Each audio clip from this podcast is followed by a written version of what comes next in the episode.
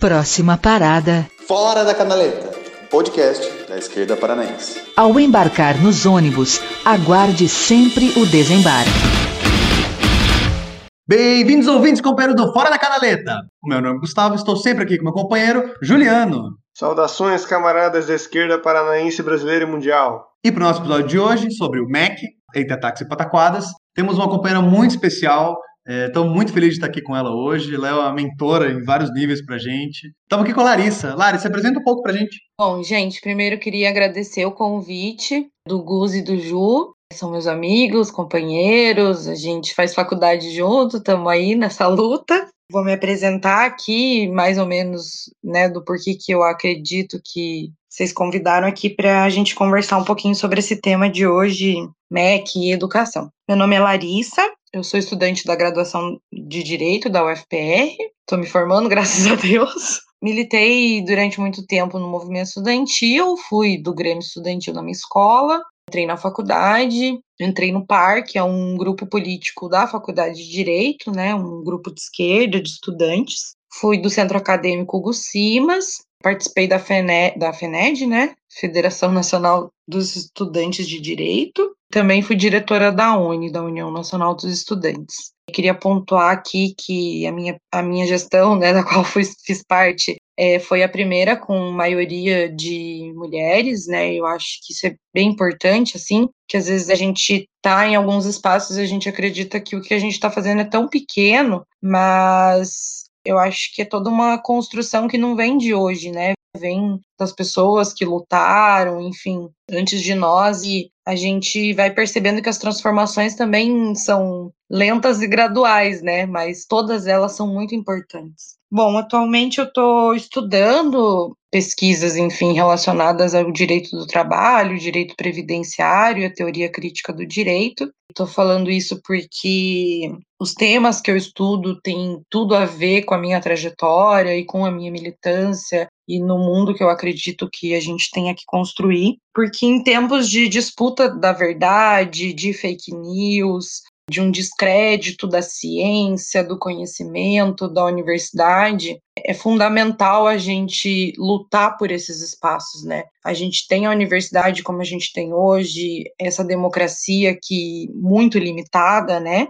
Pela nossa compreensão, acredito que os meninos compartilham disso, foram conquistadas através de muita luta. E a política, de uma forma geral, né? As pessoas têm uma compreensão de que a política está no parlamento, está no Congresso, está na presidência, políticos, como a gente chama, né, ou sei lá, os engravatados, mas a política, eu acredito que ela esteja em todos os espaços que a gente se relaciona de alguma forma. Então, eu acredito que não tem espaço vazio na política, acho que é importante a gente ocupar todos os espaços. Claro que a militância no movimento social, no partido, na organização, no sindicato, enfim, elas são fundamentais, mas nesse momento, né, como eu falei de descrédito das universidades, eu acredito que seja fundamental também a gente estar nesse espaço, contribuir com uma pesquisa crítica que esteja a favor da sociedade e dos trabalhadores. E quando eu falo trabalhadores, eu falo trabalhadoras, eu falo de uma classe trabalhadora que é heterogênea, que tem múltiplas facetas, que é feminina, que é preta, que é pobre, que é LGBTQIA, que são os indígenas, as pessoas com deficiência, os quilombolas. É um pouco isso assim que eu queria acho que trazer aqui para vocês. Espero contribuir um pouquinho aqui com a nossa conversa, do que eu participei, do que eu contribuí na luta, na militância. Também queria fazer aqui uma leitura de um trecho de uma carta que o Gramsci escreveu. Ele é marxista, né, um marxista italiano. Quando ele esteve encarcerado durante o período fascista, ele escreveu uma série de cartas que depois foi compilado numa obra que se chama Cartas Cadernos do Cárcere, desculpa. De resto, você mesmo viu que eu não estou abalado, desanimado e nem deprimido. Meu estado de espírito é tal que, mesmo que já fosse condenado à morte, continuaria tranquilo e até mesmo, na noite anterior à execução, talvez estudasse uma lição de língua chinesa. Parece-me que, em tais condições, Primeira Guerra Mundial, prolongadas durante anos, e com tais experiências psicológicas, o homem deveria alcançar um grau máximo de serenidade estoica e adquirir a convicção profunda de que ele tem em si mesmo a fonte das próprias forças morais de tudo o que depende dele, de sua energia, de sua vontade, da férrea consciência dos fins que se propõe e dos meios que emprega para realizá-los, a ponto de jamais desesperar e não cair nunca mais naqueles estados de espírito, vulgares e banais, a que se chamam pessimismo e otimismo. Meu estado de espírito sintetiza esses dois sentimentos e os supera. Sou pessimista com a inteligência, mas um otimista com a vontade. Gramsci. Bom, gente, eu queria trazer um pouquinho disso, assim, porque é, num momento que a gente está vivendo de desesperança, de descrença nas coisas, um pouco do que tem me mantido de pé, assim, é ler, é olhar para esses revolucionários, essas revolucionárias que contribuíram é, para a gente chegar onde a gente está hoje. E eu acredito que é, a gente vai vencer esse momento, assim, eu tenho, tento renovar as minhas esperanças todos os dias, é difícil, mas eu acredito que a gente tem, enfim, já para iniciar um pouco o debate, né, na minha opinião, a gente tem duas tarefas centrais, assim, no próximo período. É, uma que é derrotar o Bolsonaro e o neofascismo, e a outra que é construir um novo ciclo de direitos para as próximas gerações. Assim, acho que a nossa geração tem tarefas importantes, assim como as gerações anteriores, né, que vieram, é, que deram suas contribuições e acho que é por isso que a gente está aqui, é por isso que a gente tem que continuar para estar e para que outros tenham uma condição de vida digna. Bom, Lari, muito obrigado por essa abertura é, animadora. São coisas que a gente está tendo pouco hoje em dia, né? Bom, para a gente começar de por que, esse, esse tema agora, né?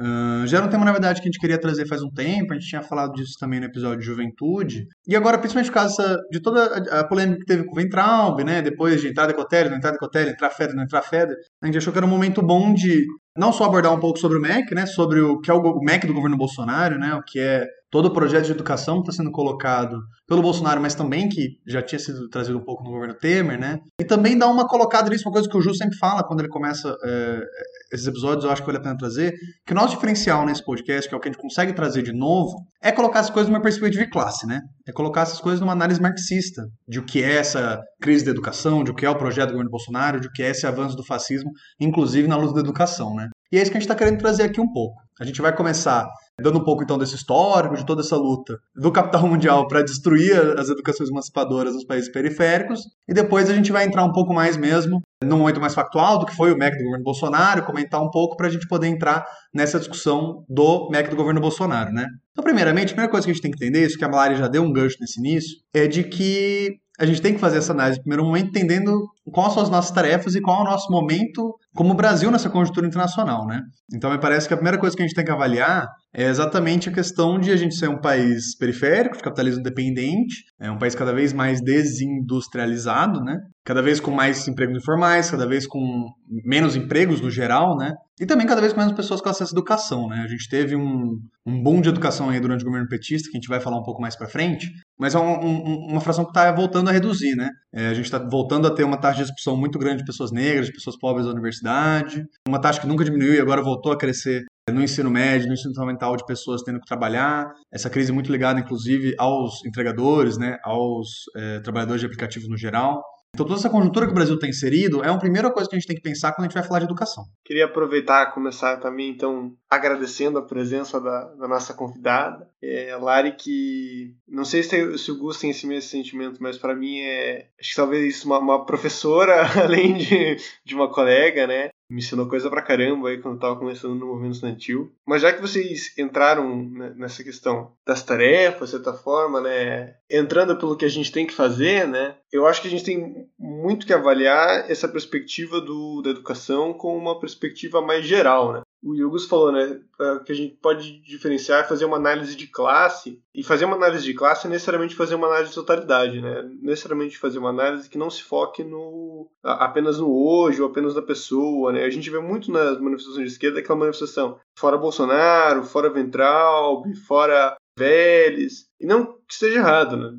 Eu acho que toda essa, essa cambada tinha que ir pro inferno mesmo. Mas falta muitas vezes para, para a grande maioria da esquerda, né? Essa continuação, esse próximo passo, né? Porque se a gente for de fora em fora, tirando ministro por ministro, a gente vai acabar é, sempre com na mesma situação. E acho que falta a gente conseguir fazer essa análise de quais são é, os caminhos que nos trouxeram até aqui, quais foram os problemas que fundamentam a, a, a, nossa educação ser como é, né? Que obviamente perpassa por toda a construção de hegemonia capitalista, mas também acho que é muito mais do que isso, né? Vocês falaram aí de neoliberalismo 2.0, já puxando, não, falou esse termo exatamente, mas já puxando essa, essa ideia, né, de uberização e tudo mais, como esses fenômenos eles também indicam o caminho da nossa educação, né? Todo esse processo que a gente está vendo hoje de EAD etc e tal, que não é um processo único do Brasil, né? Você falou aí, Gus, da desindustrialização. É um processo que não acontece só no Brasil ou só no capitalismo periférico, né? às vezes acontece com mais ou, menos intensidade. Especialmente aqui eu acho que acontece com uma intensidade bem rápida, né? Mas ele é um processo que está acontecendo em todo o capitalismo, né? Que segue um processo desde a, a década de 70 aí de robotização, né? Da, da produção, automatização da produção, que faz com que a classe trabalhadora tenha que ser jogada para outros lugares, né? Ou não ser jogada, né? Ser eliminada de fato pela política da necropolítica, né? Que é quando você já não tem mais utilidade para esse agente, ele está ali é, consumindo recursos e não está produzindo, então para a classe, é, classe dominante o mais inteligente é eliminar a classe trabalhadora. Mas enquanto isso ainda não é uma realidade completa, ou seja, enquanto o processo ainda não está 100% automatizado, o que você faz é jogar a classe trabalhadora de um processo para outro. Né? Então você tira ela da fábrica, do chão de fábrica, e joga ela dentro do call center. Ou joga ela para entregar comida no, no Uber, no, no iFood, etc e tal. E exatamente a mesma coisa acontece na educação, né? Não, eu acho bem legal a gente fazer essa discussão, assim, porque a gente vê esse discurso, né, não só no governo Bolsonaro, mas no governo Temer, enfim, né, de que a gente tem que modernizar, que o Estado é muito oneroso, que as contas fiscais, enfim, são muito onerosas para um país que está em crise econômica há muito tempo e etc.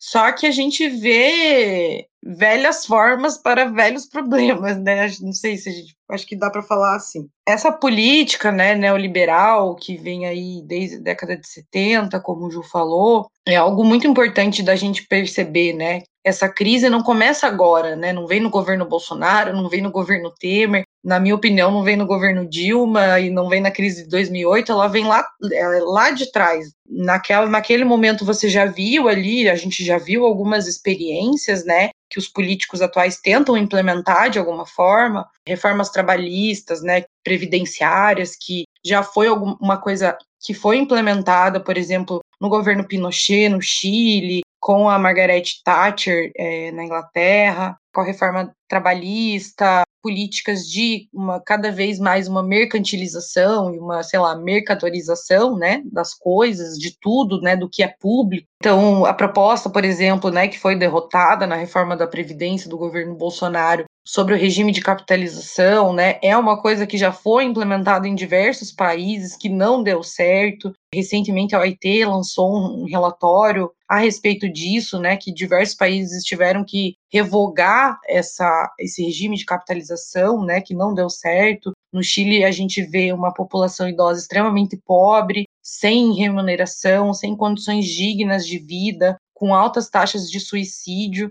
e eu acredito que não deva ser esse o caminho que a gente tenha que construir, né? E a mesma coisa você vê esses ataques, né, do neoliberalismo. Eu acredito que centralmente no trabalho, né, que era uma coisa até então, até um, um tempo atrás, eu acho que um pouco deixada de lado, assim, embora os marxistas, né, sempre compreenderam que o trabalho, né, ele é fundamental para a acumulação capitalista, e posso dizer tanto o trabalho remunerado, assalariado, quanto, por exemplo, a gente vê o trabalho reprodutivo, o trabalho doméstico, né? A dupla jornada de trabalho das mulheres, que é um trabalho também não remunerado, mas que ele é fundamental para a acumulação capitalista, né? Para os homens poderem sair de casa e trabalhar, você precisa ter um trabalho reprodutivo, né? Uma manutenção dos trabalhos reprodutivos e domésticos dentro de casa. E isso também a gente vê na educação. É, essas mudanças no mundo do trabalho que a gente vê hoje sobre a uberização, não é algo que vem de agora, né? São transformações que vêm de muitos anos. Você vê aí que a gente pode falar entre muitas aspas, não nem gosto de usar essa palavra, mas um desenvolvimento industrial, maquinário, tecnológico,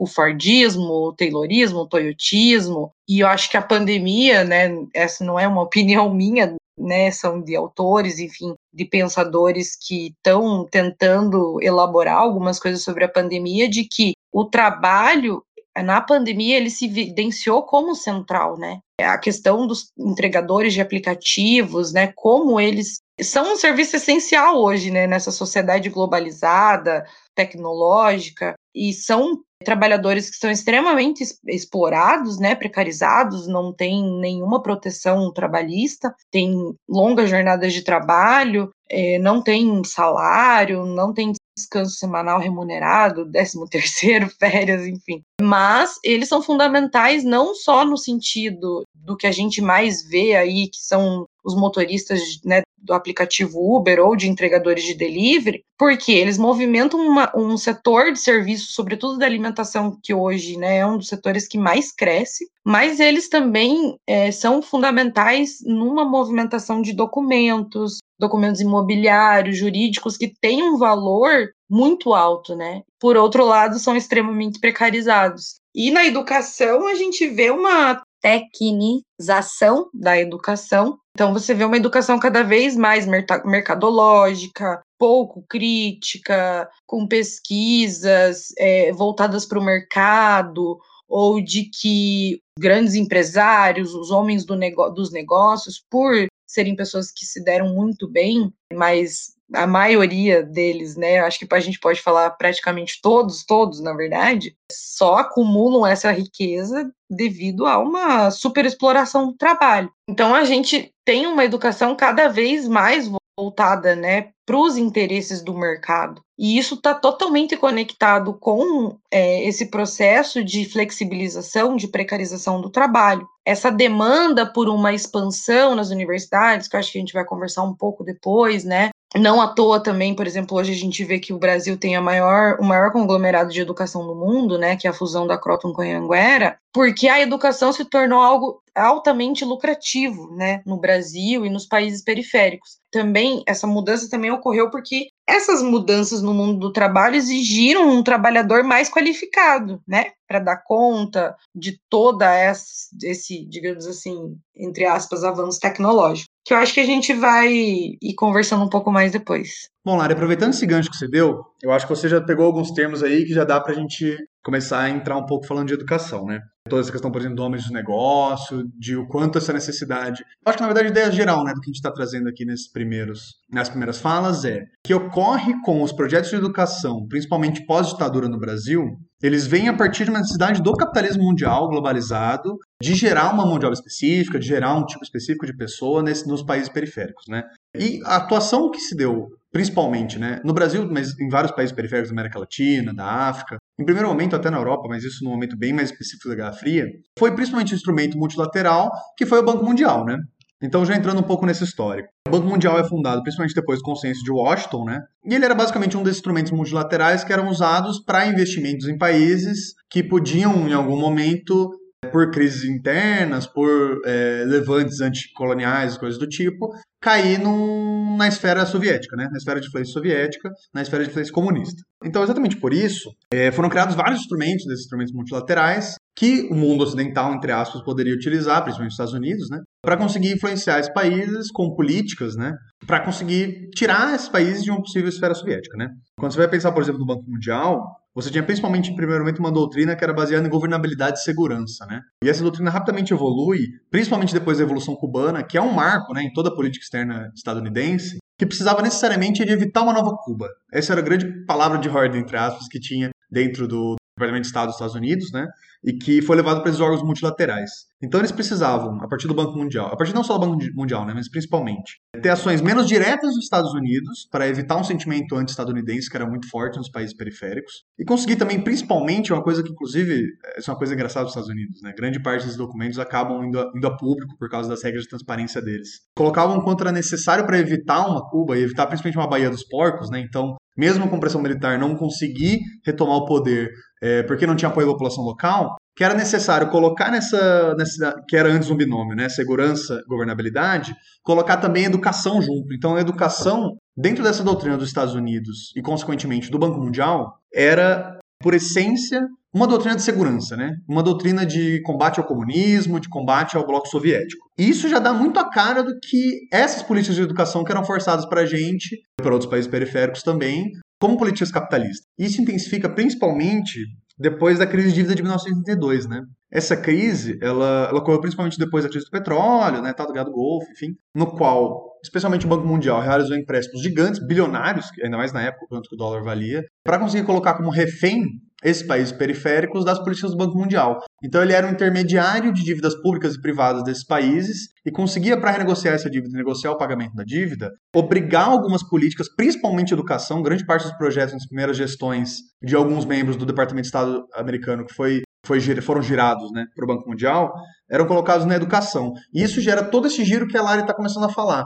Esse giro de uma educação mais tecnizada, mais ligada ao capitalismo mais ligado ao capitalismo global, né? É, inclusive eram algumas doutrinas que eles tinham dentro do Banco Mundial de como eles queriam que essa educação rolasse nesse país. Bom, Gus, achei bem legal assim o que você trouxe, porque eu acho que é importante a gente situar as coisas, né? Que às vezes também a gente, as pessoas acabam falando alguns chavões e as pessoas não entendem direito, né? Acham que, sei lá, o presidente do Brasil foi lá e assinou alguma coisa com o tio Sam, né? Assim, é, em relação quando a gente fala que essas políticas educacionais no Brasil são orientadas pelo Banco Mundial há décadas, né? Não é algo que é recente. Eu queria falar aqui um trechinho, inclusive, de um documento do Banco Mundial que chama Prioridades e Estratégias para a Educação. A educação é o maior instrumento para o desenvolvimento econômico e social. Ela é central na estratégia do Banco Mundial para ajudar os países a reduzir a pobreza e promover níveis de vida para o crescimento sustentável e investimento no povo. Essa dupla estratégia requer a promoção do uso produtivo do trabalho, o principal bem do pobre, e proporcionar serviços sociais básicos para o pobre. Então, quando a gente fala, né, que o Brasil se localiza num país do capitalismo periférico,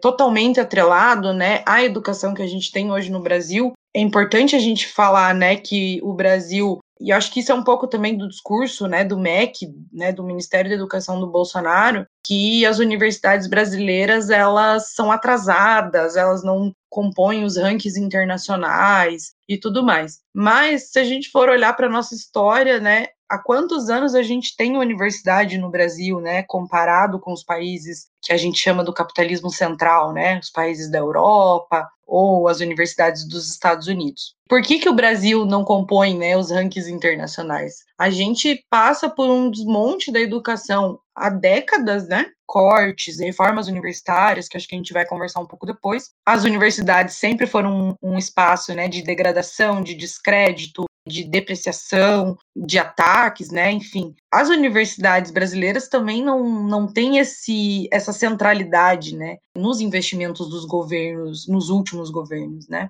Enfim, claro que cada um tem uma nuance diferente, a gente não pode colocar tudo no mesmo pacote. Uma universidade, para você manter, a universidade é extremamente cara, né? Por que, que a gente está vendo o fechamento de diversas universidades privadas, a compra de universidades e faculdades por grandes conglomerados educacionais, como, por exemplo, a gente está vendo aqui em Curitiba, que a gente viu né, recentemente da Universidade Positivo, da Unicuritiba, porque uma universidade para produzir ciência, pesquisa, extensão, enfim, ela é muito cara, né? É, todos os, enfim, todos os países, os governos têm essa compreensão. E as universidades dos países centrais têm muito investimento, né? Muito investimento, enfim, claro que algo com algumas diferenças, né? Aqui a gente tem uma educação pública e gratuita, em outros lugares ela é pública, mas enfim, existem outros sistemas que eu não vou me aprofundar aqui. Mas essas universidades, esses estados, esses governos investem em pesquisa, na ciência, na produção de tecnologia, né? Não à toa esses países hoje dominam o mercado tecnológico, não à toa esses países, sobretudo os Estados Unidos, né, a gente vê que tem as maiores empresas que dominam hoje o mercado financeiro, que são empresas é, da tecnologia, Apple, Microsoft, Amazon, enfim. E, além disso, essas, essas universidades também têm produção de pesquisa crítica, formam pensadores que vão impactar nos estudos e nos pensamentos das novas gerações, e também são universidades que formam pessoas que vão participar, por exemplo, de organismos internacionais, né, como a Organização Mundial do Comércio, enfim, ONU, etc. Né, que é uma coisa que a gente não tem. A gente já viu ministros da educação falar que o Brasil não tem que investir em ciência e tecnologia, porque na disputa do mercado internacional, os países, no que a gente entende e situa aqui como do capitalismo periférico, não estão à altura dessas universidades. Mas por que não estão à altura dessas universidades? Porque elas não são uma prioridade para esses governos, né? Então, por isso que a gente tem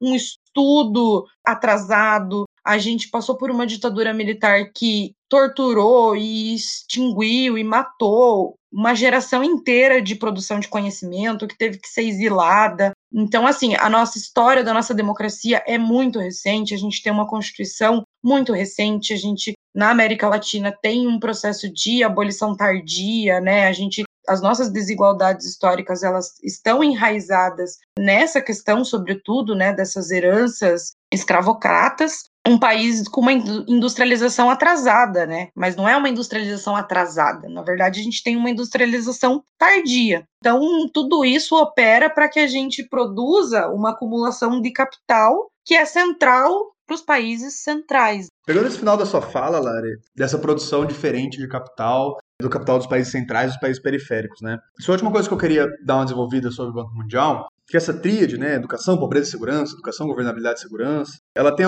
alguns contrapontos dentro dela, algumas contradições dentro dela que são importantes de explorar. Eu até vou indicar depois um texto do, do Roberto Leher, né, chama Um Novo Senhor da Educação, Política Educacional do Banco Mundial para a Periferia do Capitalismo. Que ele dá uma desmontada um pouco, é um texto curtinho de 12 páginas, é, vale muito a pena ler, que ele fala um pouco de alguns conceitos que são chaves para a gente entender como que eram usados algum, algumas ideias, né, como o fim da história, fim das ideologias, inclusive, né? Então que existe uma ideia técnica essencial e possível de ser alcançada a verdade do que é melhor, né, para esses países, e de que a partir da ideia de um capital, capital intelectual que eles usam, que na verdade é uma adaptação do capital humano, né? O Leher até fala isso, que é um outro conceito que os liberais usam. E que a partir desse capital intelectual, então, você dentro de uma organização globalizada conseguiria falar, ah, o capitalismo periférico tem mais gente, tem mais gente menos educada, entre aspas, então a partir disso você é, consegue lá uma mão de obra mais barata e isso vai enriquecer o país mais pobre. Ah, o outro país que tem menos população, população mais velha, uma população é, mais alfabetização,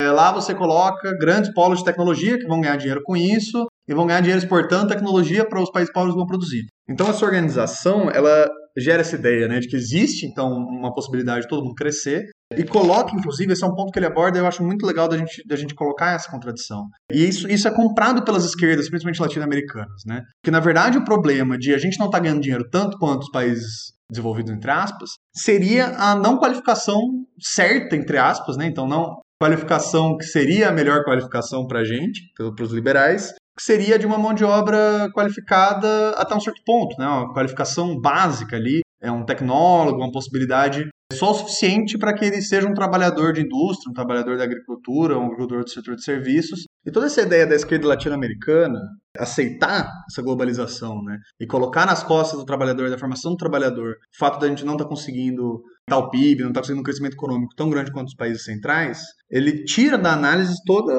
a ideia da exclusão estrutural que esse capitalismo globalizado impõe para os países de capitalismo periférico, né? E a gente, como marxistas, né, como pessoas de esquerda, eu acho que a gente precisa entender o quanto, como o Ju falando nisso, né, o quanto isso é uma análise de totalidade, né? Então, o quanto é importante para o capitalismo internacional continuar funcionando dessa forma, é, produzir essas ideologias que vão conseguir manter as possíveis insurreições, as possíveis emancipações da classe nos países periféricos do jeito que estão, e a partir disso cria todas essas estruturas para fazer a educação daqui ser tecnicista mesmo. Isso é algo pensado internacionalmente, né? Eu acho que até a partir disso a gente já pode até começar a pensar em como a gente vai passando durante todos os tempos, né, desde os anos 90, como a gente falou, vai passando pelos governos petistas, e chega agora, já nos governos de direita declarada, né, no governo Temer e no governo Bolsonaro, com uma continuidade já de anos de, dessas políticas orientadas pelo Banco Mundial, e ainda com um incremento de serem governos de direita que tem a sua base, base a sua base apoiando essas, essas medidas de austeridade e medidas de, de ataque à educação, né? Me permitam a, a pelegagem aqui, eu sou do time de defesa do PT, né? Apesar de, de tudo, apesar dos erros históricos e compreender. Mas por que, que eu falo isso? É, apesar de eu compreender que esses programas sociais, etc e tal, são um fruto dessa busca de uma educação aos modelos do Banco Mundial, inclusive não começam com o PT, né? Eles começam um pouco antes mesmo, e daí não só do problemas da educação, mas a gente pode falar também dos problemas sociais mais gerais, como Bolsa Família, etc e tal. Também não foge dessa, dessa lógica, né? Ele não é um projeto antissistêmico, apesar de ser um projeto impressionante, né, que de fato mudou completamente a, a vida da, da classe trabalhadora brasileira, mas não é um projeto revolucionário. Né? Mas isso perpassa muito por uma visão de desenvolvimento, que é uma, uma visão que vem lá desde o Celso Furtado aqui no Brasil, que perpassa que um dos nossos maiores problemas é a pobreza. Né? Então qual que é a, estratégia com ProUni, Reuni, etc., que são todos programas de expansão da base universitária. Né? O que, que você quer? Você quer colocar mais gente dentro da universidade, você quer que mais gente tenha acesso à educação. Com isso, você, o Reúne, por exemplo, obviamente você acaba passando por uma certa degradação do, da qualidade de ensino, até porque você, às vezes, aumenta estupidamente o número de vagas e não pensa como a, a universidade vai acompanhar isso, você alimenta a educação privada com o PRON, etc e tal, mas a intenção principal dos governos petistas com isso são o quê? É você tirar a pessoa daquela situação de pobreza em que ela não tem, ela não tem escapatória, ela não tem saída, fazer com que ela se tenha uma libertação individual por meio da educação, né? Consiga atingir um, um, outro, outro parâmetro de emprego, uma outra situação econômica e a partir disso consiga desenvolver as fontes produtivas para você fazer um processo de distribuição de renda posterior. Esse modelo de educação ele perpassa nessa fase, né? As pessoas de de esquerda que defendem esse modelo perpassam muito pela essa análise de que a pobreza é um dos principais problemas do desenvolvimento brasileiro. Não que não seja, né? Mas que perpassa que é impossível você ter um processo revolucionário sem você resolver esse problema anterior. Talvez não é impossível, né? Mas que ele é um, um problema muito difícil, né? Porque você não consegue ter uma, uma economia capitalista plenamente desenvolvida enquanto você tiver pessoas é, aceitando qualquer trocado por um emprego, porque, enfim, estão morrendo de fome, ou precisam colocar seus filhos para trabalhar, ou coisa do gênero. Então, enfim, eu faço essa, essa defesa só para que a gente entenda, na verdade, os motivos, né? Porque é um problema que a gente tem que conseguir desenvolver uma solução que resolva os dois ao mesmo tempo. Né? Não tem como a gente falar assim, ah, vamos construir uma educação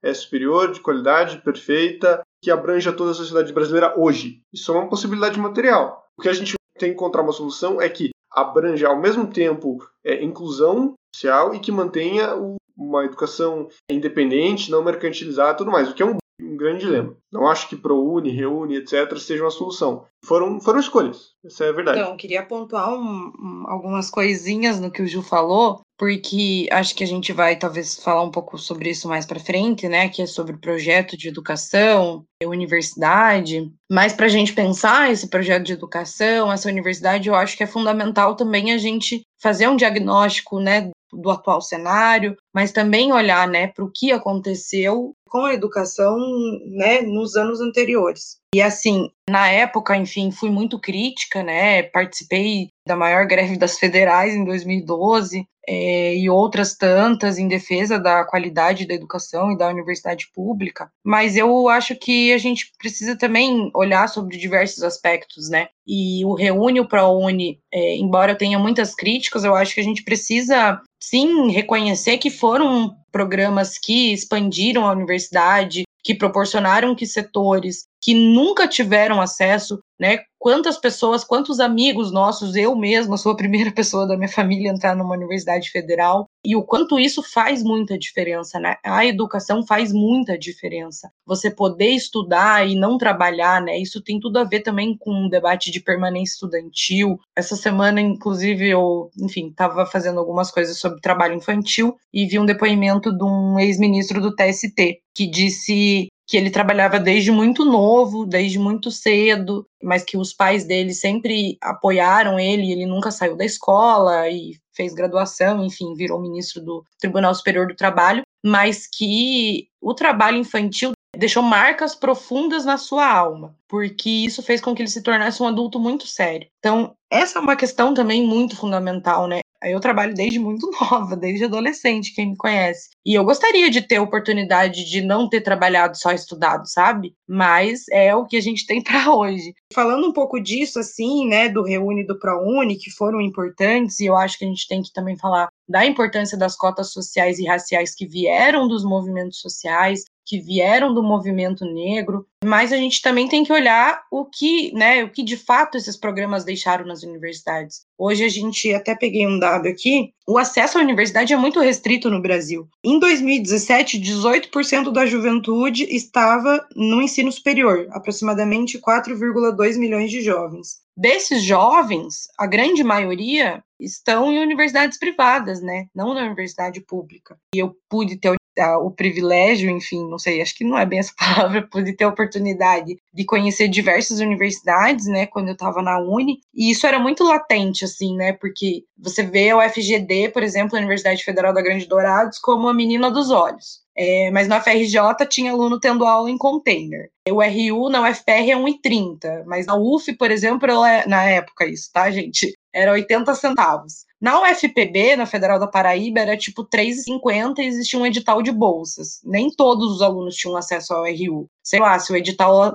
falasse que só 400 pessoas poderiam ter acesso ao RU, desses uma parcela ia ganhar uma isenção e os outros iam pagar por aquela refeição. Na Federal do Piauí, por exemplo, quando eu fui para lá, a galera falou que o prédio da universidade é para um clima de neve, sendo que Teresina é tipo assim, você acordava às sete da manhã já tava, sei lá, quase 30 graus.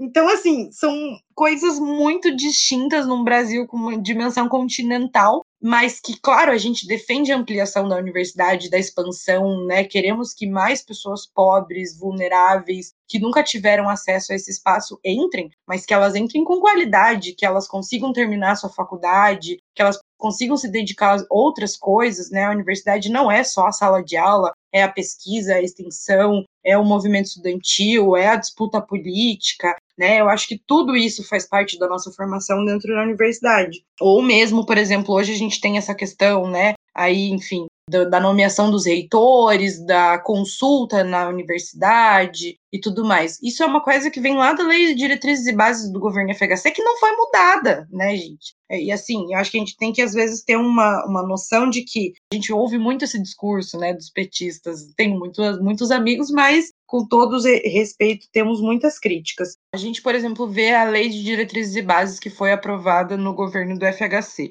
Hoje tem toda essa questão que eu acho que é crucial, que é fundamental, que tem a ver com a democracia e a autonomia da universidade, que é a nomeação e as consultas para a eleição dos reitores das universidades federais. Só que, né, com todo respeito, eu tenho muitos amigos petistas, mas sabem que temos muitas críticas, eu tenho muitas críticas. A gente tem que olhar para isso de uma forma crítica. Por que, que nos governos do PT essa lei não foi alterada? Ah, porque a gente não conseguiu fazer tudo, etc, etc. A esquerda não, não, não fica no poder. Quando a esquerda, ou nem a esquerda, quando governos de centro-esquerda, enfim, populistas de esquerda, não sei como que a gente pode caracterizar aqui, entram no poder, o que, que a gente está vendo na América Latina é golpe atrás de golpe. Golpe em Honduras em 2009, golpe no Paraguai em 2012, golpe no Brasil, Venezuela, enfim. Eu acredito que quando a esquerda está no poder, a gente precisa ter um esforço de fazer todas as transformações que são possíveis e necessárias. E, na minha opinião, a LDB era possível, né?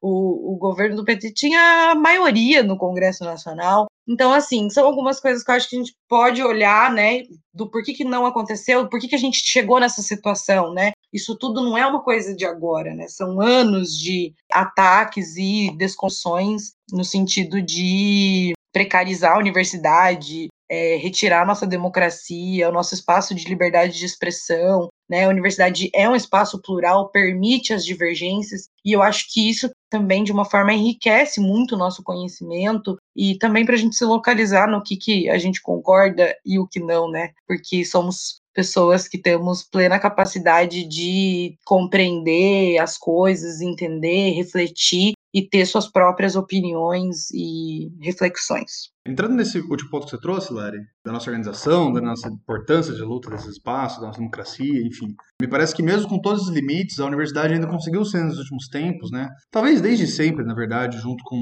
os movimentos de território, né, de reforma agrária, de os movimentos indígenas, ainda é um, uma constante na política brasileira, a educação, né, tanto os professores quanto os estudantes, serem um dos setores mais dinâmicos de oposição ao governo de direita. Né? Acho que isso é, é, é, claro. E isso foi muito, muito, muito forte, mesmo nos governos petistas, né? no, no governo FHC, nos governos petistas, que tinham uma oposição de esquerda bem organizada, né? A esquerda nunca saiu da rua, né? Mesmo nos governos petistas. E depois, principalmente no governo Temer, né? Eu acho que no governo Temer, inclusive, é difícil de ver outro setor dinâmico que tinha tanta força quanto os universitários. E isso se manteve no governo Bolsonaro, né? A gente teve, é, antes da eleição, ele não, que foi mais puxado pelo movimento feminista, movimento de negritude. E depois disso, os únicos movimentos de massa que a gente teve de fato foram os movimentos na educação, né? Então é muito claro o, o porquê tanto Temer quanto principalmente o governo Bolsonaro, né, colocam na centralidade da sua política esse ataque às universidades, né, e também à educação básica. Bom, gente, esse é o tema do momento, né? Acho que é o tema mais aguardado. Mas acho que era importante a gente situar algumas coisas, né, para entender a situação que a gente está. Bom, a educação e a universidade como um todo, a gente percebe que foi um alvo de ataque do governo Bolsonaro desde a sua campanha, né? Vou ler aqui um trechinho do livro que o Roberto Lerrer lançou recentemente, Roberto Lerrer, acho que a gente não falou aqui, mas é um professor da FRJ, foi presidente do ANDES, que é o Sindicato Nacional dos Professores, e foi reitor da Universidade Federal do Rio de Janeiro, que se chama Autoritarismo contra a Universidade. Na véspera da posse, criticou o lixo marxista em escolas, anunciando que uma meta de seu governo seria remover qualquer traço de marxismo na educação. Esse debate, né, da caça, né, sei lá, a gente poderia falar, ao marxismo cultural, né, não é algo que a gente vê recente na história, né? A gente vê isso ao longo da história. As pessoas que faziam parte de oposições, que eram marxistas, que eram revolucionários, sempre foi tentado se dizimar, né? Essas pessoas, esses movimentos. Isso não é algo que se inicia aqui, né, no Brasil também, recentemente, isso é algo que vem da direita estadunidense, né, que denominou essa, esse marxismo cultural como uma proposição fantasmagórica, adjetivando pejorativamente as humanidades. O Roberto Lehrer diz isso. E acho que é importante a gente começar a situar isso, né? E antes eu falei que a universidade é um espaço plural, para a gente acho que também situar as pessoas um pouco, né? Tipo, de tirar um pouco essa carapuça, né? Embora eu seja socialista, é, eu acredito que hoje a gente tenha que defender, né, a democracia, a uma, uma universidade que preserve a pluralidade e as divergências e as diferentes correntes teóricas, enfim, acho que isso tudo também enriquece muito, né? Eu não acredito num, também num socialismo onde não existam divergências, acho que seria um mundo até um pouco chato. Sem dúvida, eu acho que é a grande missão de, desses grupos é essa, né? na verdade é a única coisa que mantém todos os oficiais do bolsonarismo juntos, né? Se você pegar bem, é, fazendo um breve histórico aqui do que foi o governo Bolsonaro na educação, todos os ministros velhos, o Ventral, o Decotelli, o curso de todos eles é sempre esse de combate ao marxismo como primeira questão, e na verdade o grande problema que o MEC enfrenta hoje é isso, né? Não, nós, nós não temos um MEC, não temos um Ministério da Educação que faça as coisas que precisa fazer, ou mesmo que só mantenha o que já existe, sabe? Não precisava nem mexer. Ou, ou mesmo que faça cortes. Eu, tenho uma, umas situações aqui impressionantes. Vou, vou dar um, um, panorama geral sobre tudo que, que vem sendo esse MEC que a gente consegue ver essas coisas. O primeiro-ministro do, do Bolsonaro, o Vélez, ele era da, da ala militar, né? Ele é um militar, mas ele teve os seus, seus dias no ministério, não chegaram nem a dar 100 dias que ele, que ele sobreviveu lá, tumultuado pelos conflitos entre a ala militar, que tinha o sonho de implementar a educação militarizada, etc. E, tal, e a ala bolsonarista, o que a gente chama de ala ideológica, né? ou ala bolsonarista. Mas a única coisa que essas duas alas efetivamente concordavam era com combate ao marxismo cultural, com combate à esquerda, ou coisa do gênero. Se você pegar um, pouquinho do que o Vélez fez, por exemplo, nesses menos de 100 dias que ele sobreviveu, você tem aí o edital de escolha de livros didáticos, que retirou diversas cláusulas de apoio a minorias e dispensou a necessidade de referências bibliográficas dos livros usados nas escolas, que também tinha todo aquele discurso que o Vélez era, fazia muito, né? o Ventralva inclusive deu uma recuada nisso. Fazia uma releitura de 64, que 64 não era golpe, que não houve ditadura. Era um discurso muito forte ali no comecinho de, de janeiro de 2019. Pouco depois teve o dilema do, do hino nacional, ali em fevereiro, que ele falou que todas as escolas tinham que tocar o hino nacional, que tinham que ler uma carta que era indicada pelo Ministério da Educação, que os alunos iam ser gravados, que era para mandar para o Ministério da Educação, esse tipo de, de loucuragem, né? Também perpassa muito pela essa ideia de, um, uma educação cívica, né? de formar um cidadão que seja nacionalista, patriota, que seja o cidadão bolsonarista, né? E o finalzinho do período dele no Ministério são os ataques diretos às universidades, né? Tem aí mais de 13 mil cargos das universidades federais sendo extintos num decreto só. Começa ali por volta de março o corte sistemático de bolsas do CNPq, que depois o Ventral vai cortar pra caramba. E um corte total nas UFs que somando chegou a 5 bilhões de reais. Então, você tem, um, inclusive, esse discurso de combate ao marxismo cultural, combate à, à, esquerda, ele perpassa como um combate à própria universidade, e às vezes como um combate à própria, própria inteligência. Né? E daí o discurso para esses cortes são sempre assim: não, a gente vai cortar na educação superior para investir na educação média, para investir na educação infantil. Só que o Vélez conseguia, conseguiu não fazer isso também. Na verdade, é, é realmente não conseguir porque não houve um corte. Houve, obviamente, alguns cortes, mas a grande maioria das perdas na educação infantil e média foram falta de repasse. Foi o Ministério da Educação efetivamente não alocando o dinheiro que ele tinha, que já estava destinado para a função, para o seu gasto. Simplesmente resolveu não executar. Você tem aí desmantelamento de, de políticas de incentivo de educação integral, os repasses do PDDE é, para as obras de acessibilidade, fornecimento de água, internet, escolas rurais, simplesmente não chegaram no seu destino. Você simplesmente não tem nenhuma obra de acessibilidade acontecendo é, que não já tinha sido aprovado antes do governo Bolsonaro. O velho simplesmente não, não, não assinava as paradas. O programa Pro Infância é um ótimo exemplo. Na gestão Vélez, apenas o equivalente a 13% do que havia sido investido em 2008 foi colocado em execução. Mas o Vélez não cortou o fundo, não, não, não tirou dinheiro do, do local, ele simplesmente não gastou. A gente tem um, um, Ministério da Educação que ele é caracterizado pela inação, na real. É um, uma, uma forma de fazer o Estado mínimo à força, né? Você não tem como aprovar o Estado mínimo, então você simplesmente não vai agir. Simplesmente vai deixar o Estado morrer à míngua. Cômico, assim. Mas enfim, o que derruba o, o Vélez não é essa incapacidade geral do MEC, é o fato da gente ter 100 dias do governo Bolsonaro não fazendo nada. Né? O que derruba o Vélez são os problemas políticos, as declarações polêmicas. É ele falar que brasileiro viajando é canibal, ele fazia nota é, política com erro de português, ele pedir desculpa para a mãe do Cazuza, assim. São umas coisas de um absurdo que é efetivamente o que derruba ele. Tanto que quando você fala do Vélez, o que você lembra é ele discutindo com a batata liberal, né? Você não lembra, enfim, do fato de que ele não conseguia fazer nada, que o Enem tinha sérias possibilidades de não acontecer e tudo mais. Então, quando o Vintraub entra lá em abril, 8 de abril de 2019, muita gente tem inclusive a impressão de um alívio, né? Porque o Vélez é tão ruim que a galera fala, cara, não tem como ser pior. E, é uma competição difícil, assim, dizer o que foi pior. Porque se o Ventralb, ele tirou, de certa forma, o Mac da nação, ele colocou ele para ação focalizada, né? Ação de combate à esquerda. E é o marxismo cultural, e é literalmente qualquer coisa que eles acham que é comunista. Que para eles é uma lista bem grande, que vai desde o Alexandre Frota até todo o resto. O Ventralb, diferente do Vélez, que é aquele cara carrancudo, militar, etc e tal, ele não só era filiado à ala ideológica do governo, na ala vista, mas ele é um político de verdade. Isso não tem como a gente negar. Tudo bem, a gente acha engraçado os vídeos dele com guarda-chuva, as campanhas de marketing dele são ridículas, mas ele conseguiu se manter no cargo muito por questão de habilidade política. Ele recontrata muito da galera que o Vélez demitiu, ele constrói alianças em outros ministérios, ele vai se blindando de uma forma que chega um momento que, mesmo quando ele é desagradável para o governo, o governo não tem mais opção de se livrar do Ventralb. E vamos falar a verdade, se o Ventralb se candidata para qualquer cargo aí em 2022, agora ele não vai se candidatar porque está fugindo, né?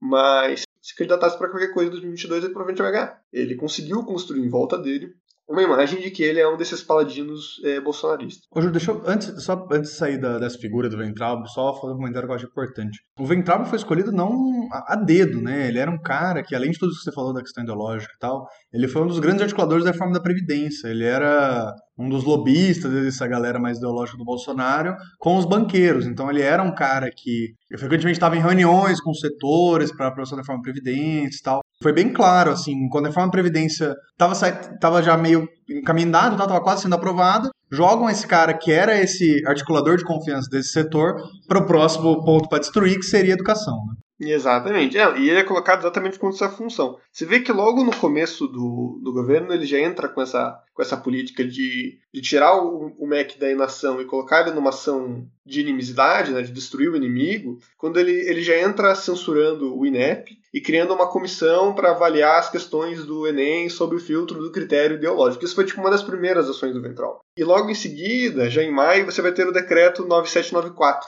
que é aquele decreto que determinava é, umas condições completamente absurdas para a nomeação de literalmente qualquer cargo na universidade pública. O, o reitor, para ele nomear qualquer pessoa, ele precisaria passar por vários filtros e comissões, etc. E tal. Que foi o, um dos primeiros ações que que estourou o tsunami da educação. O tsunami começa aí, daí você vai ter os cortes o tsunami vai, vai virar um tsunami, né? Que era uma, uma onda, uma marolinha, vira um, um tsunami. E daí você tem algumas, alguns recuos do governo, mas o decreto foi aprovado. O decreto está lá, está valendo. Aprovado não, né? Foi decretado. Mas não, não caiu, não houve um backlash tão forte. O backlash simplesmente derrubou alguns trechos desse, desse decreto. E assim, deve ser pensaria que depois do tsunami da educação, o MEC entraria numa postura defensiva ou coisa assim, mas não. A partir do tsunami da educação, em junho, que você tem as primeiras indicações de reitorias não eleitas, né? Não, as duas primeiras que são saem juntas é na UFTM, o Triângulo Mineiro, e na, na Unirio. Numa delas eles indicam o segundo da lista tríplice, né, quebrando aí uma tradição que vinha desde o governo Lula de sempre indicar o primeiro da, da lista tríplice escolhido na universidade. E na Unirio indicam um cara que nem sequer tinha se colocado uh, para o pleito da comunidade. Eu acho que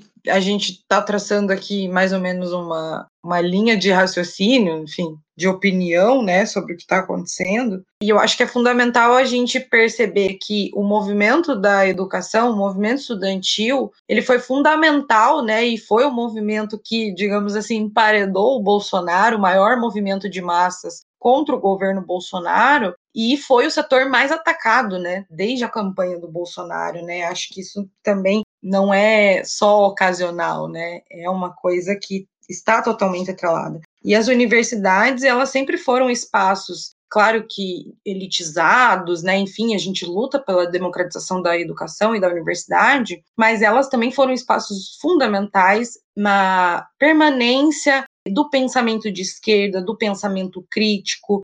Foi um espaço fundamental, sobretudo nos períodos ditatoriais, desses professores. É, a gente teve uma série de professores, de estudantes que foram dizimados nesse período. Queria também é, voltar um pouquinho, só comentar um pouquinho do que o Juco falou antes, sobre o Vélez e o Weintraub. Acho que é fundamental a gente tentar caracterizar é, o que é cada um, de onde eles vêm, de que ala eles se aproximam do governo Bolsonaro, e acho importante aqui falar algumas coisas. Então, assim, a gente vê uma ascensão né, de governos de extrema direita ao redor do mundo, autoritários, ultraliberais, neofascistas, que é o que a gente vê no Bolsonaro, no Trump dos Estados Unidos, é, no Modi da Índia, no Orban da Hungria, o Shinzo do Japão. E o que, que é esse neofascismo, né? Eu acho que é importante a gente situar isso porque é um fascismo, acho que os meninos falaram um pouco disso no podcast anterior sobre antifascismo, mas acho que é importante retomar um pouquinho aqui, de que é um fascismo diferente da década de 30, né, do que se chama de fascismo clássico, que você tinha uma presença de um Estado autoritário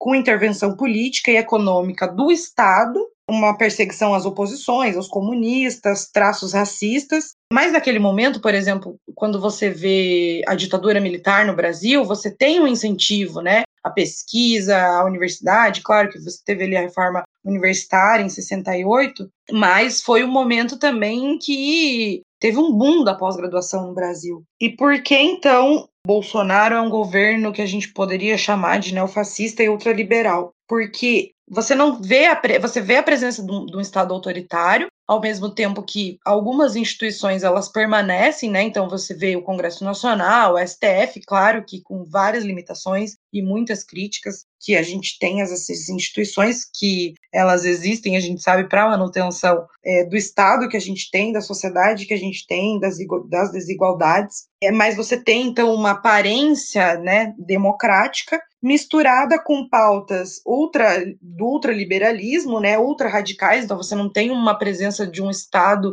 que controla a economia, misturada com pautas morais do vindas desse movimento pentecostal, sobretudo com ataques à população LGBTQIA+, de gênero, enfim, né, essa coisa do fundamentalismo, da família tradicional. Eu acho que é importante a gente, tipo, entender os conceitos históricos, clássicos, mas também tentar perceber como isso se coloca na realidade. E o governo Bolsonaro, como eu estava falando antes, acho que a gente poderia caracterizar dessa forma, assim, como um núcleo econômico do Bolsonaro, né, que são esses representantes dos bancos, das organizações financeiras, desse ultraliberalismo, e um núcleo fundamentalista, que são esses pentecostais, neopentecostais, a extrema-direita, que se, digamos assim, coesiona por afirmações de um irracionalismo, um negacionismo, as evidências científicas, a ciência, a cultura e etc. É, acho que você falou muito bem, assim, do Vélez e do Weintraub, só queria adicionar algumas coisinhas, de que os dois, né, na minha opinião, fazem parte desse núcleo fundamentalista, fazem parte da, né, da ala olavista, né, que a gente pode chamar assim, né, que eu acho que o Olavo de Carvalho é fundamental, né, nisso, nessa corrente de pensamento. Eu acho que quando a gente fala de pesquisa crítica é também combater que esses pensamentos não não se alastrem mais, né? Porque a gente não pode tolerar esses tipos de discursos, né?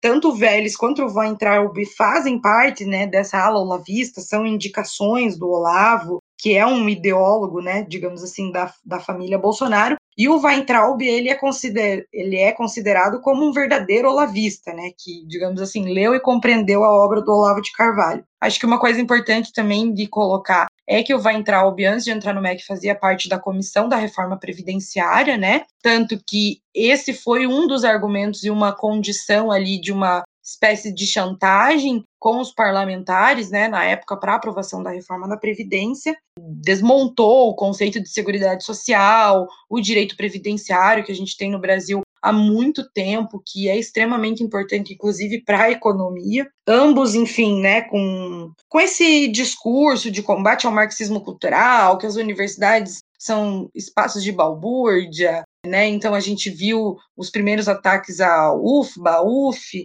Faz muito sentido isso que você falou. Eu acho que, por exemplo, vou dar uma pulada aqui no que eu, que eu ia falar, uma pulada temporal vindo agora mais para cá, porque que o Feder, né, o secretário de Educação aqui do Paraná, que estava sendo coitado para ministro, né, ele disse que recusou e o Bolsonaro disse que não fez o convite, né? Por que, que alguém como ele não, não se enquadra no governo Bolsonaro? Eu acho que é bem isso, né? O governo Bolsonaro ele não é ele é de uma direita tradicional, mas ele não é só uma direita tradicional, ele está um pulo além da direita tradicional. Então alguém como Feder, que é um, um herdeiro, né? Cara, é herdeiro do grupo Eugene, é CEO da Multilaser. Ele não é só representante da burguesia, o cara é o próprio burguês, né? Ele não se encontra num governo como o Bolsonaro, porque não basta esse extremo liberalismo, falta essa pauta conservadora raiz, vamos dizer assim, né? Essa pauta fasticizante mesmo, que não se enquadra, que que faz que pessoas como Federer o Ratinho Júnior mantenham uma distância segura ali da galera. Não que não estejam dispostos a apoiar também, né? Quando eles têm ganhos, veja Dória, por exemplo, vamos lá, faz campanha, Bolsonaro, o Witzel também é um grande exemplo disso, né? Mas quando chega no, no, no vamos ver e eles veem que tem mais prejuízo do que ganho, eles pulam fora do barco. Porque é um, eu acho que é um outro processo político. Eu acho que é por isso que existe essa incompatibilidade, né? De forma alguma existe Tico Ventralme, né? É, continuando com as maldades que ele seguiu, né? Ele ampliou de tal forma o corte de bolsas que o, o Vélez tinha começado, que das bolsas de 2019 houve um corte total de 8% de todas as bolsas patrocinadas pelo governo federal bolsas de pesquisa, ciência, etc. E tal. Sendo que nas áreas humanas esse número chega a 17%. Então mostra mais uma vez esse, esse caráter beligerante, esse caráter de, acusa de acusação, né, de perseguição dos inimigos, que para eles são a esquerda DCE, os historiadores, filósofos, sociólogos, e etc. E ao mesmo tempo mostra esse, du esse dúplice caráter né, do, desse neofascismo brasileiro. Ultraliberal, né, vamos minimizar o Estado, vamos não gastar, vamos conter aqui, e ao mesmo tempo moralizador, fasticizante, né? Não, você não pode, não pode ir contra o processo de normalização da sociedade, né? Você não pode um pouco daquilo que o Fault falou no nosso último episódio, né? Você não pode ser diferente, essa é a realidade. Não pode ser subversivo em forma alguma. Enfim, existem mais uma sequência de erros que a gente pode falar, ou problemas, né, que não são necessariamente erros do futuro, isso é um último é, grande exemplo da gestão Ventralb, né, que é em si uma péssima política. E mesmo se você não considerar isso, ele levou um ano inteiro para editar o negócio, ele, ele leva um ano do, do, tempo que ele avisou que o, o futuro ia acontecendo, que ele lança, que ele começa o negócio para efetivamente levar ele para o Congresso, eu não consigo ver prova de competência maior do que você atrasar a própria política em um ano. Só um ponto sobre o futuro, Ju. Só para fazer uma conexão lá com o início. O futuro é basicamente Ctrl-C, Ctrl-V, o que só aumenta competência, inclusive, da política de captação de, de recursos e de administração de universidades do Banco Mundial, de um documento de 2017 que chama Um Ajuste Justo, Análise da Eficiência e Equidade do Ensino Público do Brasil.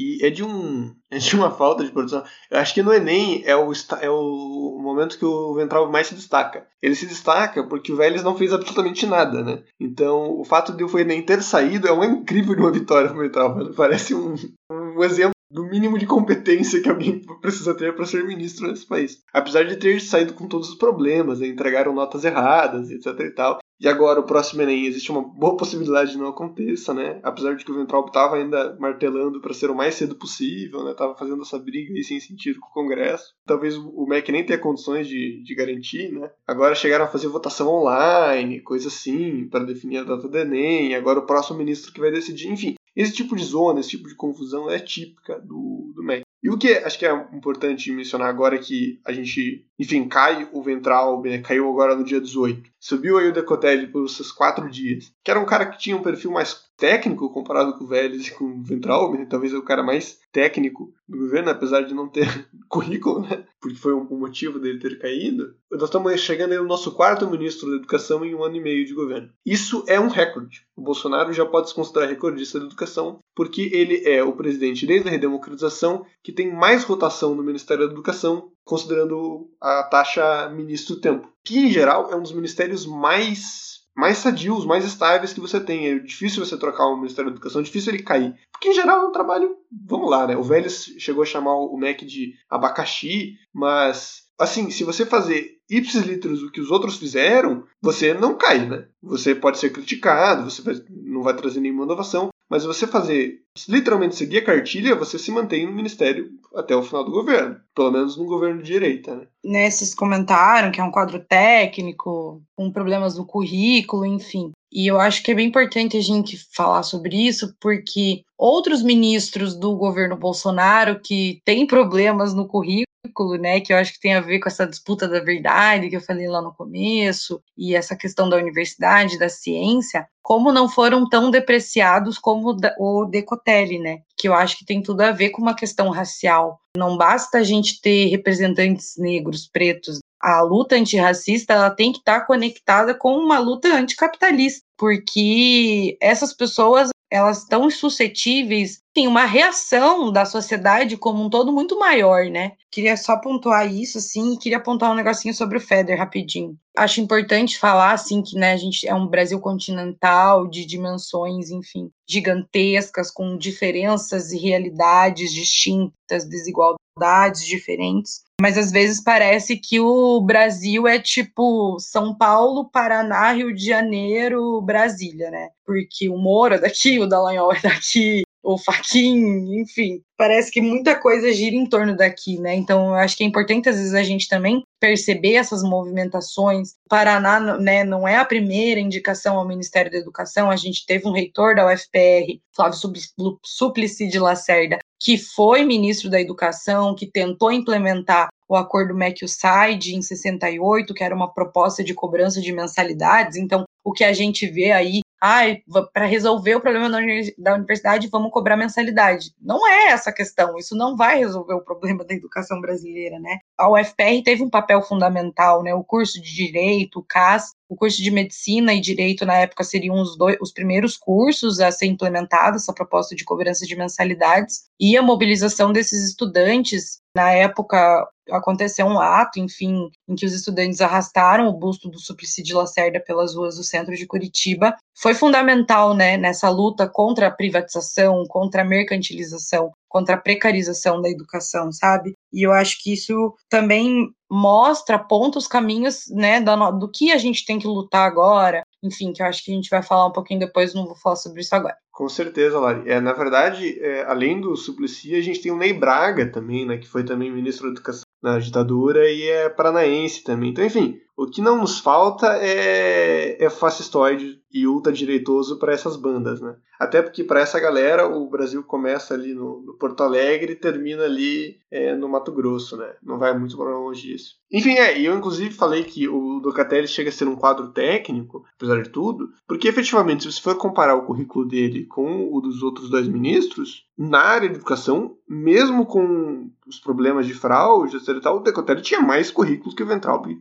sem dúvida alguma. Com o Vélez é, é comparável, mas ainda assim, é uma disputa boa. Então, eu acho que é uma demonstração de, a que ponto chegamos, sabe? O fato do Decotelli ter sido derrubado pelo seu currículo, que obviamente tem um espectro de racismo nisso, né? Mas dá uma demonstração geral de, de que ponto chegamos, né? E agora, como eu estava falando, né, a gente chega nesse quadro de instabilidade, que o governo Bolsonaro bateu esse recorde de ter ministros por tempo, isso dá um sinal claro, pelo menos se você for pegar os padrões estatísticos de como funciona o governo nacional no Brasil, que é um, é um país em que o impeachment é um instrumento comum, né? É uma situação muito complicada, porque você veja, o, quem detinha esse recorde antes era a própria Dilma Rousseff no seu segundo mandato. Ela teve sete ministros durante todo o seu governo e durante o segundo mandato especificamente teve três, quatro se você considerar que o impeachment foi uma, uma troca, né? Porque o, o Temer trocou todo mundo. E eu acho que por um lado ele dá uma sinalização de fraqueza do governo nos moldes institucionais. Mas ao mesmo tempo, como esse governo não se segue os moldes institucionais, né, ele não liga para os moldes institucionais, isso dá um parâmetro da relevância que essa galera dá para o Ministério da Educação, né? Como ele é certamente uma das principais pastas. Então, acho que o fato de, por exemplo, alguém como Ventral, que era realmente um bolsonarista habilidoso, né? Apesar de para a gente parecer meio boba, boboca, assim, tem seu carisma, etc e tal,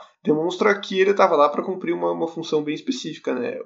O MEC para eles é um instrumento importante de consolidação de poder, é, para os militares é um instrumento para constituir essa educação cívica, que dá para dizer que de certa forma é uma educação fascizante, né? Que, que doutrina o estudante na ideia de, de morrer pela pátria e viver pela nação e a nação sempre vai ser o líder máximo do executivo. E, e para os olavistas ele é um instrumento de combater o, esse chamado marxismo cultural, que ninguém tem bem ideia do que é. Para a gente ter algum, algum grau de, de ideia do que vai vir por aí, quando preparando esse episódio, estava tendo bastante instabilidade, né? Porque é, um dia era o Fedro, outro dia era o Decotelli, daí era o Fedro de novo, daí para pensar quem que vai ser o próximo ministro, né? Eu estava dando uma pesquisada e eu vi três nomes que chegaram a se reunir com o presidente nos últimos dias que podem ser pensados como possíveis próximos ministros. Um deles é o Milton Ribeiro. Ele é, é ex-vice-reitor da Mackenzie. É, é um quadro mais técnico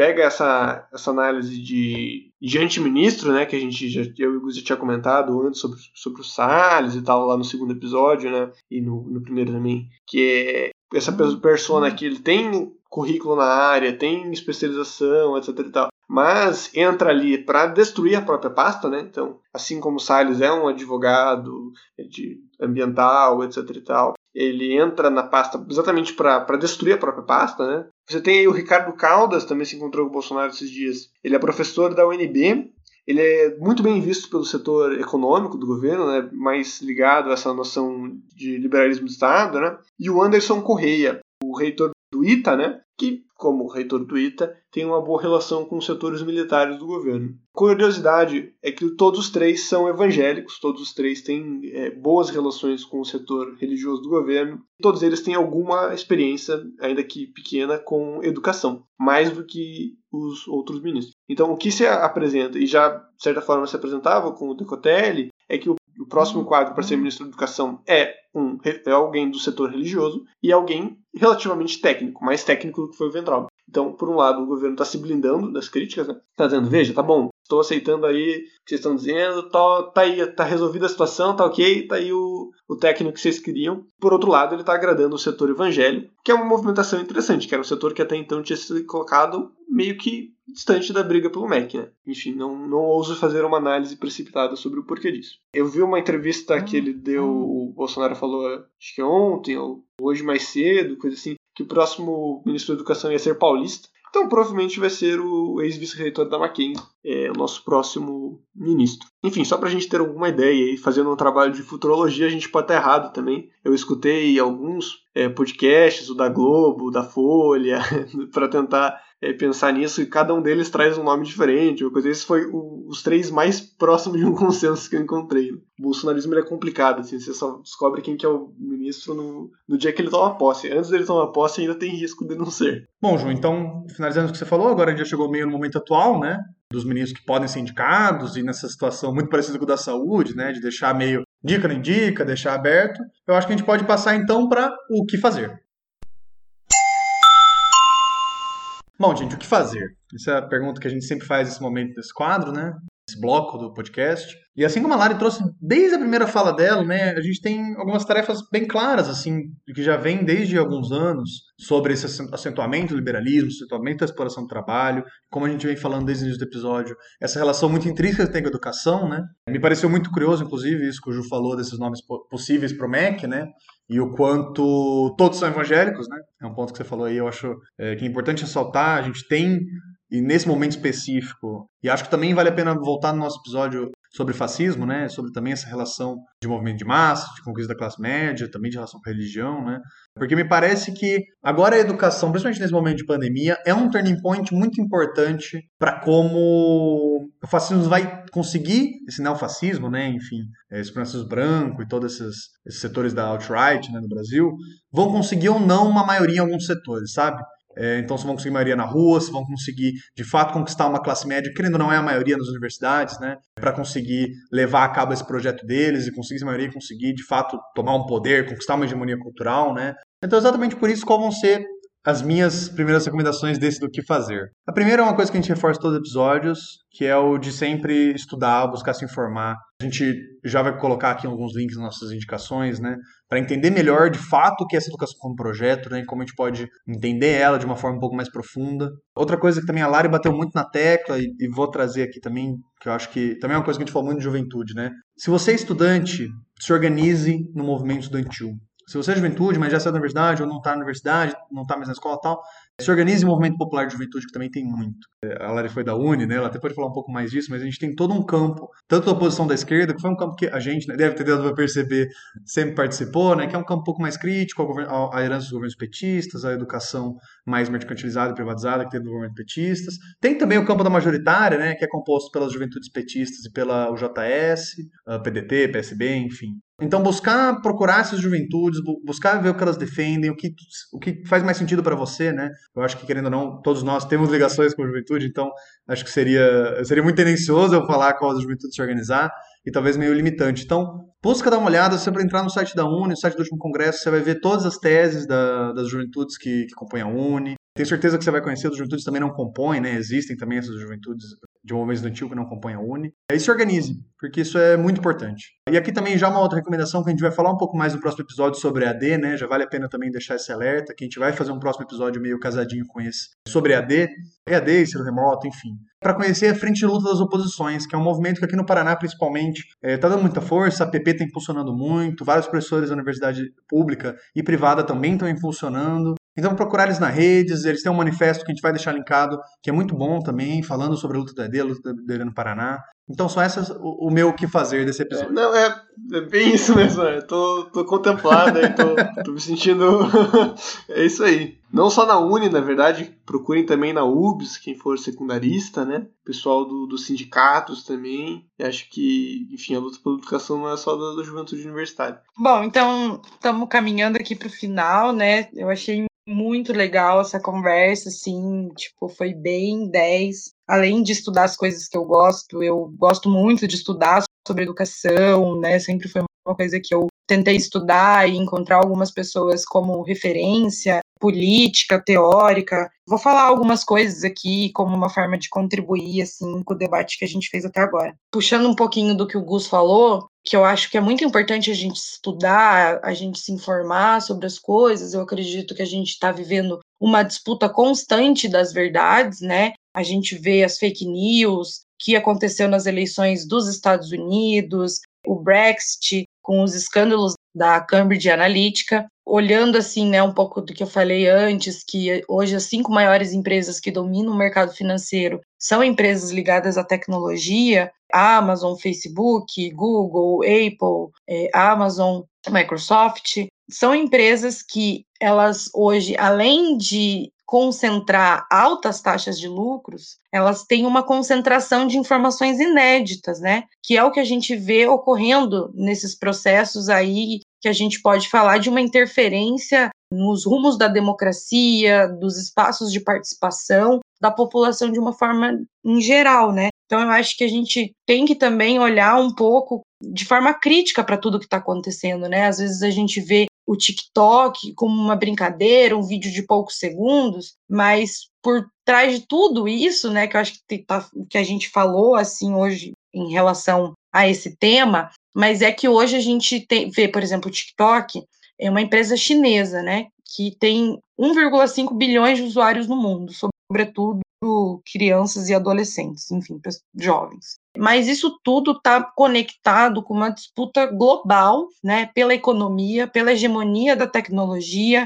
quem vai mais acumular capital, quem vai concentrar informações, quem vai ser a detentora da tecnologia que vai mais explorar os trabalhadores. Enfim, é, tudo isso assim só para começar um pouquinho do que eu queria trazer. A gente vê e é um pouco do que eu tento me arraigar assim um pouco nesse, nesse período de pandemia, é de que profundas crises também fazem emergir profundas transformações e mudanças na conquista de direitos, de mudanças culturais, enfim, né, que a gente vê um pouquinho na peste negra, na, gripe, na gripe espanhola, na revolta da vacina, na Comuna de Paris, na Revolução Russa, assim, então para quem gosta desses temas, recomendo que leia, que depois no final a gente vai recomendar aqui alguns algumas leituras, filmes, documentários, tem muita coisa por aí, né? Também eu acho que a gente tem que ter esse olhar crítico para a tecnologia, mas a gente também tem que olhar de uma forma que isso possibilitou uma maior democratização das informações, né? Claro que temos muitos, muitas questões em relação ao acesso à internet, enfim, no Brasil, em outros países, mas acho que é importante a gente pontuar isso.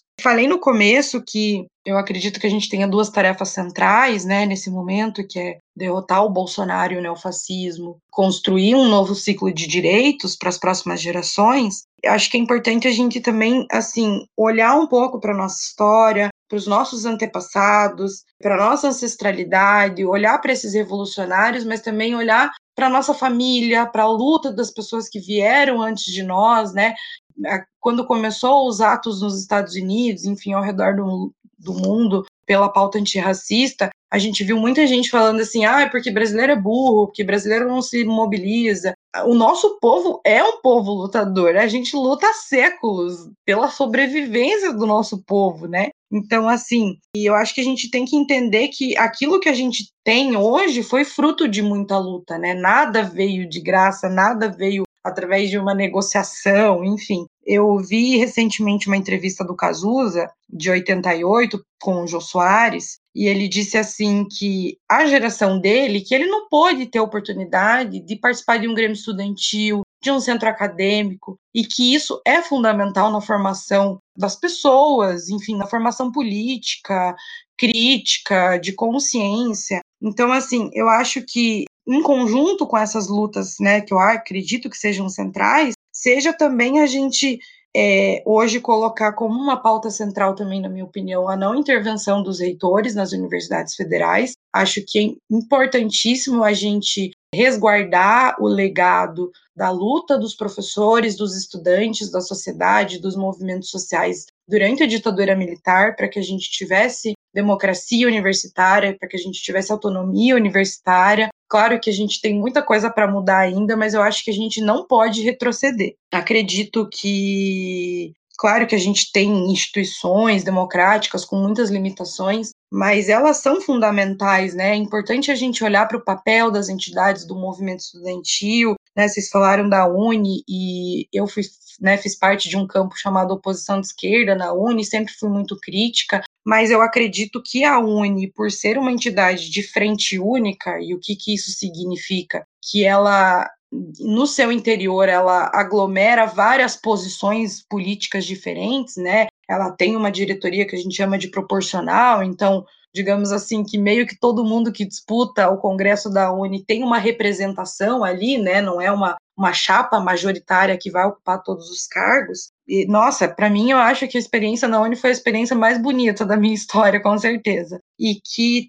eu acredito que essas diferenças, que essa pluralidade é o que faz a Uni ser o que é. É o que faz ela ser uma entidade com mais de 80 anos, que resistiu à ditadura militar, que conquistou coisas importantíssimas para a educação. Eu acho que também foi isso que fez com que é, um movimento estudantil construísse o, né, inundasse as ruas com o tsunami da educação e ter sido, né, o movimento social que colocou um, né, um setor da, da população de forma massiva nas ruas, né, contra esse governo. E eu acho que toda essa pluralidade, essa diferença que faz essa força, né? Que nem eu disse da Uni, esse enriquecimento. É, eu tive uma experiência que foi muito importante para mim, né, de entender essas diferenças, de ter respeito pelas opiniões divergentes, mas isso enriquece muito, né? A minha formação política enriqueceu muito construindo outras correntes teóricas, outras outros outros grupos políticos, outras formas de pensamento.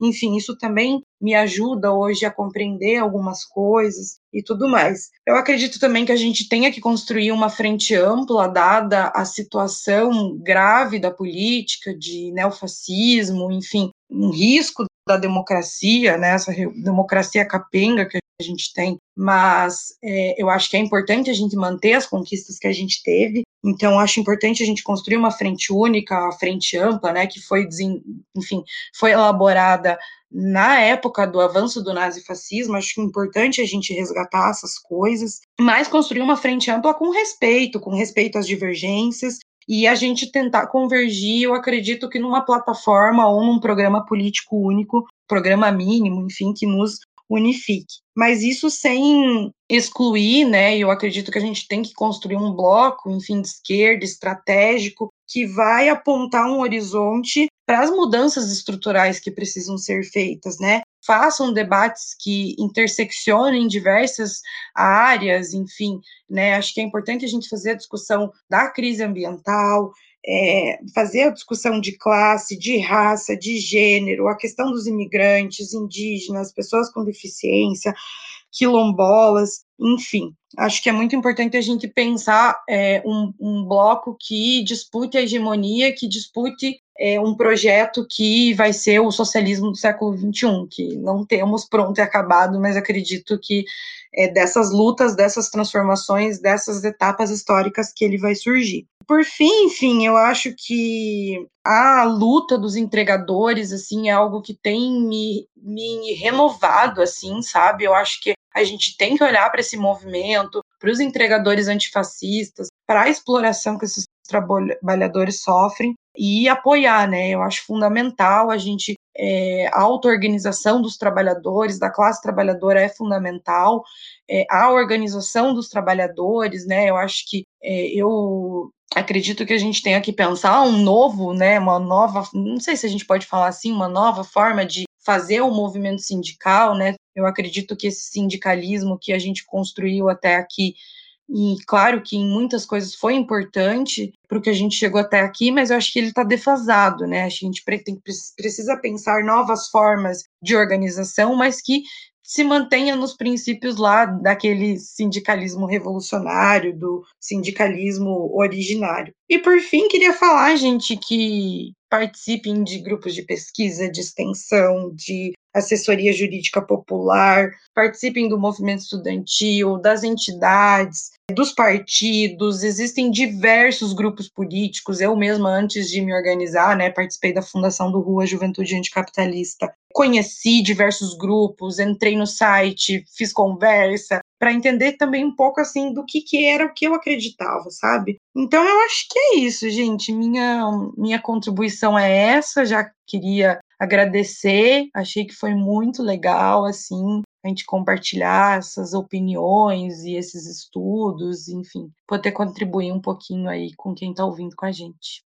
Bom, gente, é, de tudo isso que a Lari falou, se você não sabe o que é frente única e frente ampla, entra no nosso podcast 4 sobre defesa do fascismo. Se você quer saber sobre a organização de setores produtivos diferentes do sindicato, entra no nosso podcast 2 sobre desigualdade e água. Lari, é, a gente já puxou um pouco o seu saco, vou puxar um pouco mais. É, de novo, muito feliz de receber você aqui. De novo, você foi realmente uma grande mentora, acho que para nós dois, no início do estudantil, né? E até hoje, enfim, é muito comum a gente falar com você, perguntar coisas e tal. Então, pra gente é muito importante esse momento de estar é, tá recebendo você aqui no podcast que a gente criou, tal, que a gente tá discutindo essas coisas. Pra gente tá sendo muito rico. É isso, gente. Agradeço o convite por ter participado dessa experiência aqui. Achei bem legal, achei super produtivo. É, acho que também precisamos pensar em outras táticas para conversar e, enfim, contribuir e, e dialogando, né, entendendo as coisas. Acho fundamental a gente estudar, se informar, é, olhar as coisas né, com uma visão crítica, mas também ver os pontos positivos, tentar firmar, sim, a gente se firmar nessa pandemia,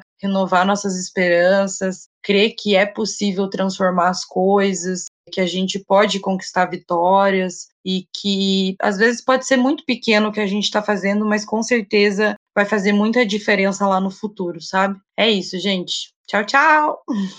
É isso, gente. Obrigado por escutarem até aqui. Quem chegou foi guerreiro e chegou até aqui. E tchau, tchau. A gente se vê por aí. É isso aí, gente. E lembre-se, não importa quantas placas digam para ir para a direita, o caminho certo é sempre para a esquerda. Um beijo. Você poderá fazer as seguintes conexões. Bom, gente, a primeira indicação é aquele texto que eu já falei um pouco mais cedo, que é o texto do Roberto Lerrer, né? É, professor da Faculdade de Educação é, da FRJ, né? Foi reitor, é um cara bem importante na discussão sobre educação, projeto de educação, né? Que é um artiguinho de 12 páginas, chama Um Novo Senhor da Educação, a política educacional do Banco Mundial para a periferia do capitalismo. Bom, minha segunda indicação é um livro do Floresta Fernandes. É, a gente já falou do Floresta Fernandes em vários episódios, né? É um cara que a gente usa muito porque realmente ele é um pensador marxista brasileiro muito diferente, né? Ele é um cara que geralmente consegue pensar coisas novas com uma qualidade incrível, assim. E ele tem um livrinho que chama Educação e Sociedade no Brasil. Foi um grande defensor da, da educação pública, né, especificamente. Ele tem vários textos, inclusive não só esse, que é bem interessante para a gente pensar do que poderia ser essa educação para além do que é essa educação de homens de negócio do Banco Mundial. Bom, gente, minha última indicação é um vídeo do Meteoro. Para quem não conhece, Meteoro Brasil é um canal super legal que faz vários vídeos de notícias, de compilados, é, de política, né? E é, o e é o vídeo do Ventralbe, que ele fala um pouco da relação dele com o pai dele, que era um psicanalista super progressista na época da ditadura, que já falava de liberação de drogas, né? E fala um pouco de, dessa construção da imagem do Ventralbe como esse conservador, apoiador de Olavo, coisa do tipo. Bom, gente, eu tenho só uma referência dessa vez. Um textinho bem curto, jornalístico, né? Do Esquerda Online. O nome do, do texto é Renato Feder, quem é e o que pensa sobre a educação, secretário de governo do Ratinho Júnior do Paraná. Para quem ficou interessado sobre quem é a, a persona que a gente falou, é um texto do Vinícius Prado. Mas se vocês quiserem ir mais profundo e ver etc o Vinícius Prado ele tem uma, ele é um companheiro aqui do movimento sindical é curitibano, milita aqui no PSOL Curitiba. Ele tem uma série de textos sobre educação muito bacanas ali no Esquerda Online. Inclusive tem um que a gente, eu também usei para fazer esse episódio. Então acho que vai ser uma recomendação casada. Que é os seis meses. Que, eu não vou lembrar o título agora. Mas era sobre os seis meses do governo Bolsonaro e, e a guerra contra a educação, né? É, fazendo um beabá bem simples, né? mês a mês, o que, o que vinha uh, acontecendo. Então, enfim, se quiserem entender um pouco mais, os textos do camarada Vinícius são bem interessantes. Bom, gente, queria então dar, fazer algumas indicações aqui, enfim, de algumas coisas que a gente comentou, alguns conceitos, né, que eu acho que às vezes também, às vezes a gente pode até falar de alguma forma equivocada, mas é sempre importante a gente ler e aprofundar, enfim, ver os argumentos desses autores, né? Então, vou falar aqui. Queria sugerir o texto Dialética da Dependência, do Rui Mauro Marini, que vai falar um pouco desse conceito de superexploração do trabalho, do capitalismo periférico, como isso acontece na América Latina. Acho que seria uma indicação legal para fazer, que a gente comentou algumas coisas aqui. Eu falei um pouco sobre no começo desse trabalho reprodutivo doméstico que não é remunerado, né? Daí sobre isso queria indicar a Caliban e a Bruxa da Silvia Federici. O Gus falou algumas coisas do Lehrer, vou acrescentar o autoritarismo contra a universidade, tem o um e-book na expressão popular. O privilégio da servidão do Ricardo Antunes, para entender um pouco sobre esse processo de uberização do trabalho e essas mudanças no mundo do trabalho que a gente vê aí. Falei um pouquinho de sindicalismo, assim, então quem se interessar sobre isso, acho que é bom. Tem um livrinho bem curtinho do Ricardo Antunes que se chama O que é sindicalismo. No começo também um trechinho lá da carta do Gramsci, né, que se chama Cadernos do Cárcere. Queria indicar também o programa de transição para a Revolução Socialista do Trotsky, para entender um pouco disso que eu falei de frente única, enfim, programa, né, das nossas tarefas, etc. Tem um texto também do Trotsky sobre frente única, que é bem legal, assim, para entender. Falei também do discurso do ministro do TST sobre o trabalho infantil, etc. Quem quiser ver, está no YouTube, coloca assim, discurso emocionante de juiz do TST, trabalho infantil. Também daí sobre algumas coisas que eu citei sobre gênero e raça, é, o que eu tenho de referência é a Angela Davis, a Lélia, o Silvio de Almeida, por fim, queria indicar também alguns filmes e tal, assim. Acho que o Parasita, né, o ganhador do Oscar, é bem legal, assim, para entender um pouco disso que a gente comentou da China, né? Claro que isso rende muitos debates, mas enfim, sobre essa exploração do trabalho, sobre esse domínio da tecnologia, condições degradantes de trabalho, exploração, trabalho escravo, né? Enfim, que é uma coisa existente até hoje. E, na minha opinião, a gente tem que. Trabalho escravo é trabalho escravo, não é trabalho escravo moderno, né? Não existe escravidão moderna. Indicar também o filme Indústria Americana, que dá um panorama, enfim, nisso que a gente falou um pouco, sobre uberização do trabalho, essas mudanças no mundo do trabalho. O filme Germinal, que é um, tipo um clássico, assim, né? Sobre o trabalho ali pós-revolução industrial. Enfim, gente, tem muita coisa, documentários, filmes que vocês podem encontrar sobre essas revoltas que eu falei, sobre várias coisas assim que eu acho que dá para a gente conectar e aprender sobre diversas perspectivas. Acho que é isso. Alimentadores da região.